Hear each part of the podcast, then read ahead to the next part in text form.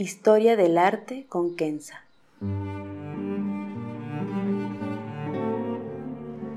Una serie sobre el arte a través de la historia y las culturas. Se presentarán obras que trascienden el tiempo por su belleza y por lo que nos cuenta. Obras que encienden el asombro. Buenos días. Hoy vamos a hablar de Rafaelo. Hablar de Rafaelo no es cualquier cosa lo llamaban el genio, el tocado por Dios, y durante su vida, y hasta hoy, es objeto de adulación pública por la belleza y la gracia de sus obras. En este podcast haré un breve recuento biográfico para después entrar en la obra y a través de ella tratar de entender la técnica y la madurez de este pintor que se quedó joven toda su vida. Rafaelo su nombre completo es Raffaello Sanzio di Urbino, pero como su contemporáneo Michelangelo, basta con Raffaello dado su renombre. Es como decir simplemente Leonardo, todos entienden que se trata de Leonardo da Vinci. Nació un Viernes Santo de 1483 y murió un Viernes Santo de 1520. Estas coincidencias no pasaron desapercibidas y el historiador de arte italiano Vasari tomó las fechas como una prueba más que Rafaelo estaba marcado por el dedo de Dios, para usar su propia expresión. Hijo de un pintor, se familiarizó con los colores, las texturas y el dibujo desde una muy temprana edad. De hecho, si ven un autorretrato que hizo en 1499, cuando tenía apenas 11 años, se puede ver una madurez increíble del trazo. Un genio, dicen Tali, como Mozart. El dibujo está hoy en el Ashmolean Museum de Oxford. Sus padres murieron antes de que llegara a sus 11 años y lo mandaron, siendo hijo de pintor, a un taller en Perugia con nadie menos que el gran artista Pico di Vancio, que todos conocemos como el perugino. Fue la primera parte de su vida artística y duró nueve años, entre 1495 y 1504. Estamos hablando del pleno Renacimiento y bajo la tutela de Perugino, cuya influencia es muy notable, especialmente en las obras tempranas de Rafaelo, por su uso de perspectiva y su trazo y la dulzura de la cara de sus personajes. Durante este periodo pinta el famoso Matrimonio de la Virgen, hoy en la Pinacoteca di Brera en Milano. Es una obra fabulosa. Si la pueden ver, verán de nuevo una técnica impecable, un uso bellísima de la perspectiva, una luz que irradia todo el cuadro. En otras palabras, una madurez artística impresionante para un joven de 16 años. En 1504 se muda a Florencia y aquí, mientras que su estancia duró apenas cuatro años, fueron años que lo marcarán y durante los cuales él marcó la escena artística. Hay que darse cuenta que Florencia era lo más prestigioso en aquella época, con Leonardo da Vinci, por supuesto Michelangelo y tantos otros. Rafaelo no buscaba rivalizar con ellos y los admiraban, en la biografía de Michelangelo se habla de una feroz competencia con Rafaelo, pero recientemente esta idea se ha ido debilitando, considerando la diferencia de estilo y el hecho que al ver la Capilla Sistina y los cuartos del Vaticano, nos damos cuenta que los artistas buscaban efectos diferentes y que entonces se complementaban más que otra cosa, y sus patrocinadores lo entendían perfectamente. Durante este cuatro años marcó el público italiano que lo adora y lo adula. Aquí empieza realmente el mito de su suprahumanidad, de su genio, de su suerte divina. Fue en esta época que pintó la obra que vamos a considerar hoy, así como otras Madonas, y en particular quiero hacer referencia a la Madonna del Gran Duque, pintada en 1505, hoy en el Palazzo Pitti en Florencia. Véanla si pueden. Se llama así porque para la pequeña historia fue una vez la propiedad del gran duque Ferdinand de Habsburgo, por eso el nombre de la obra. Este gran duque murió en 1824 y dicen que jamás se separó del cuadro. Lo tenía en su cuarto y lo movía a su sala cuando estaba allá. Lo tenía en su caruela cuando viajaba. Y es una obra, como la de hoy, que ilustra la maravillosa técnica de Rafaelo con una Virgen casi etérea y a la vez a la cual nos podemos acercar. Y finalmente, Rafaelo se muda a Roma, donde vivirá 12 años hasta su muerte en 1520, a la temprana edad de 37 años. De nuevo, tal y como Mozart, un genio que desapareció muy joven, dejando atrás un legado artístico sin precedente. Esta época en Roma la podríamos llamar la época de su madurez. Ya es maestro de arte, reconocido y con varios patrocinadores que comisionan sus obras. Cabe citar los dos más importantes, que fueron primero el Papa Julio II, el mismo que pidió a Michelangelo pintar la Capilla Sistina. Era un papa con una agenda más teológico que político, quien restableció, por cierto, el sistema de las indulgencias. Y después el Papa León X, quien era un Medici, con obviamente un gran interés para la política, y fue quien más extendió e intensificó, si quieren, el sistema de las indulgencias, que unas décadas más tarde provocarán el levantamiento de Lutero y la Reforma. Regresando a Rafaelo, pero guardando en mente el ambiente político y religioso de Roma, sus obras se diversificaron en cuanto a los temas y las técnicas. Este fue el tiempo de los retratos y de obras sagradas con temas bíblicos diversos. Fue la época de sus grandes frescos en el Vaticano, como los famosos cuartos Rafaelo, donde pintó la escuela de Atenas, Parnasus y la disputa, sus obras más conocidas y más aclamadas. Aquí la influencia del gran Michelangelo, que al mismo tiempo pintaba la capilla Sistina, es evidente, aunque Rafaelo logra retener su propio estilo. También le fue encomendado proyectos de arquitectura, entre otros nada menos que la Catedral de San Pedro, después de la muerte de Bramante en 1514. Rafaelo dejó también un enorme legado con cientos de dibujos y grabados, su influencia sobrepasó Roma y Florencia y toda Italia para llegar a los Países Bajos, a Holanda y Bélgica, inspirando a los artistas del Renacimiento flamenco. Y a pesar de sus éxitos y fama, Rafaelo siempre fue discreto, amable, muy gentil, dicen sus biógrafos, una persona tranquila en medio de los revueltos del Renacimiento. Rafael murió un Viernes Santo, el 6 de abril de 1520 para ser exacta. Dicen que murió porque estaba exhausto por todo el trabajo que tenía, pero es otro de estos mitos ligados a su genio. La verdad es que murió de una enfermedad, posiblemente una infección, que duró pocos días antes de matarlo. Su funeral fue un gran evento en Roma, con miles de habitantes siguiendo el cortejo. Rafaelo había alcanzado una fama que pocos artistas vivientes habían conocido, y hoy Rafaelo sigue teniendo esta fama. Con todo esto en mente, creo que nos podemos acercar a la obra de hoy, si me permiten. Se trata de la Madonna del Cardelino, o la Madonna del Jilguero en español. Eh, fue hecha en 1506 y de hecho restaurada en 2008.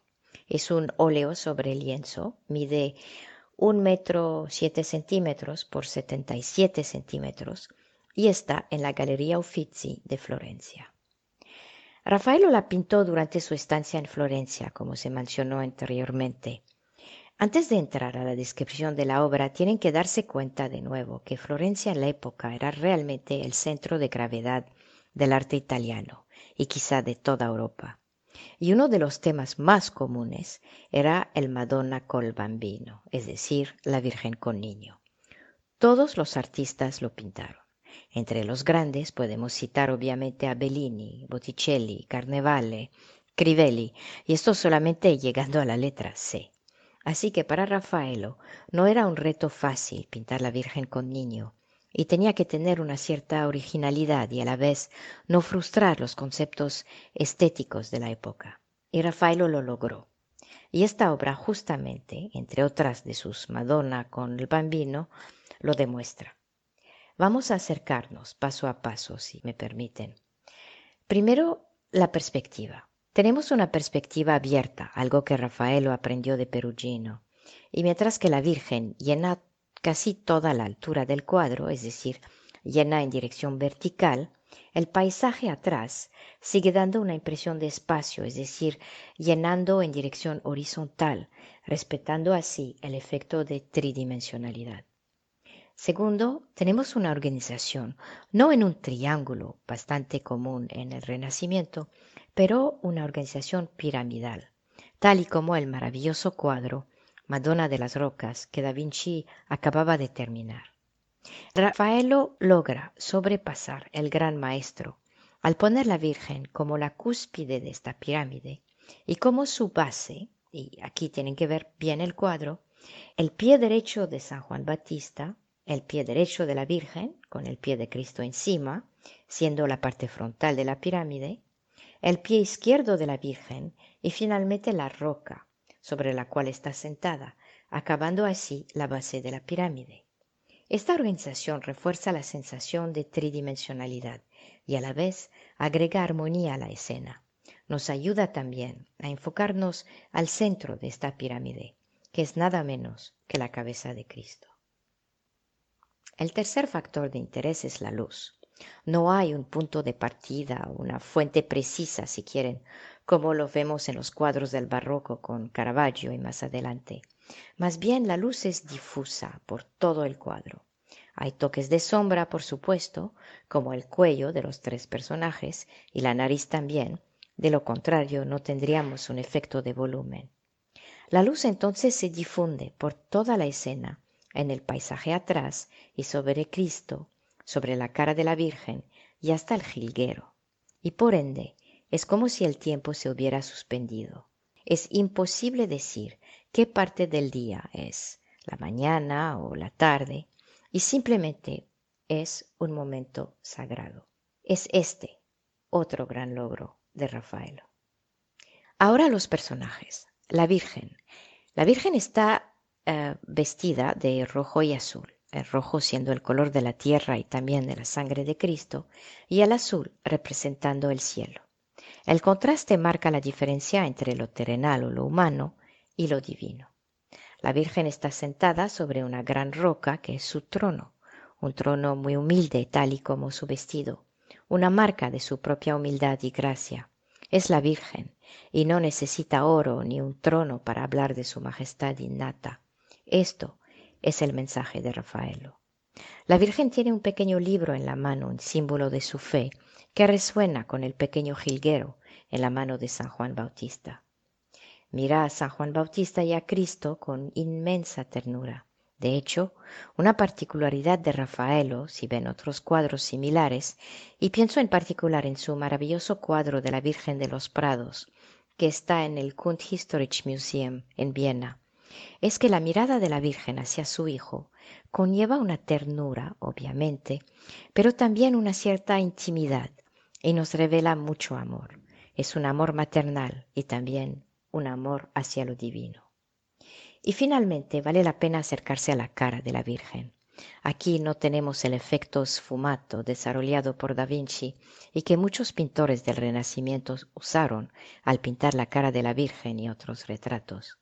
Más bien, tenemos con Rafaelo trazos limpios, una cara bellísima y llena de dulzura y de gracia por el trazo mismo y no por un efecto artificial.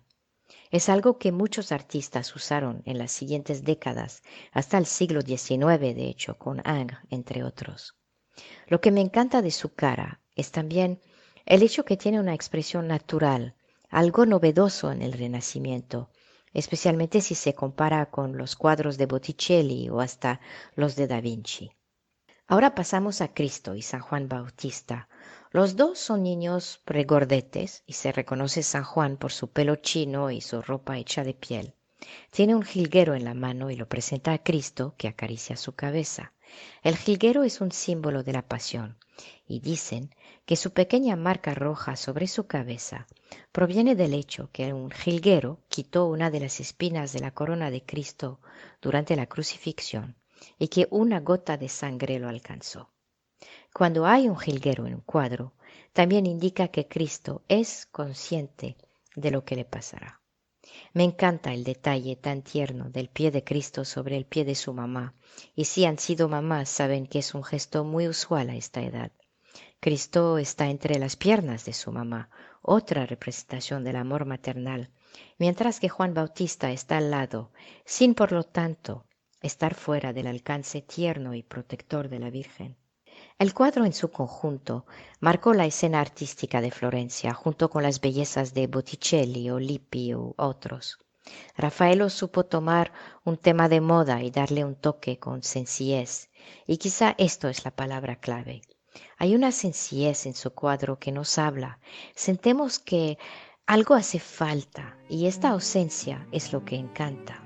No hay ornamentaciones, ni dramatismo, ni efectos especiales. Lo que encontramos es la perfección del trazo, una armonía entre el paisaje y los personajes, una gracia en los gestos y la mirada. Lo que encontramos, o más bien lo que sentimos, es justamente gracia. Y esto es el genio de Rafaelo y la razón por la cual fue adorado durante su vida y hasta hoy. En conclusión, quizá el mundo se acuerda más del nombre de Michelangelo que de Rafaelo. Una razón podría ser el dramatismo de Michelangelo y la magnitud de sus obras como la Capilla Sistina, el David y por supuesto la Pietà, obras que asombran a un alguien que no sabe nada de arte. Lo que tenemos con Rafaelo es menos dramatismo y más silencio, más gracia quizá. El hecho es que las obras de Rafaelo siguen atrayendo un gran público 500 años más tarde, quizá porque son fáciles de acercar, de entender. Su propia personalidad discreta está presente, sin brusquedad, sin efusiones. Gracias mille. Muchas gracias.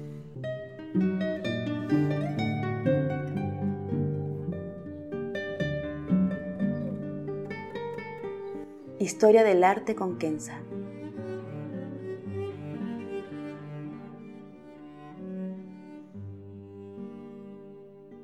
Para ver las obras que se presentan en este podcast y a la vez descubrir otras que podrían despertar su asombro, les invito a seguirnos a través de la cuenta Instagram Historia del Arte con Kenza. Gracias.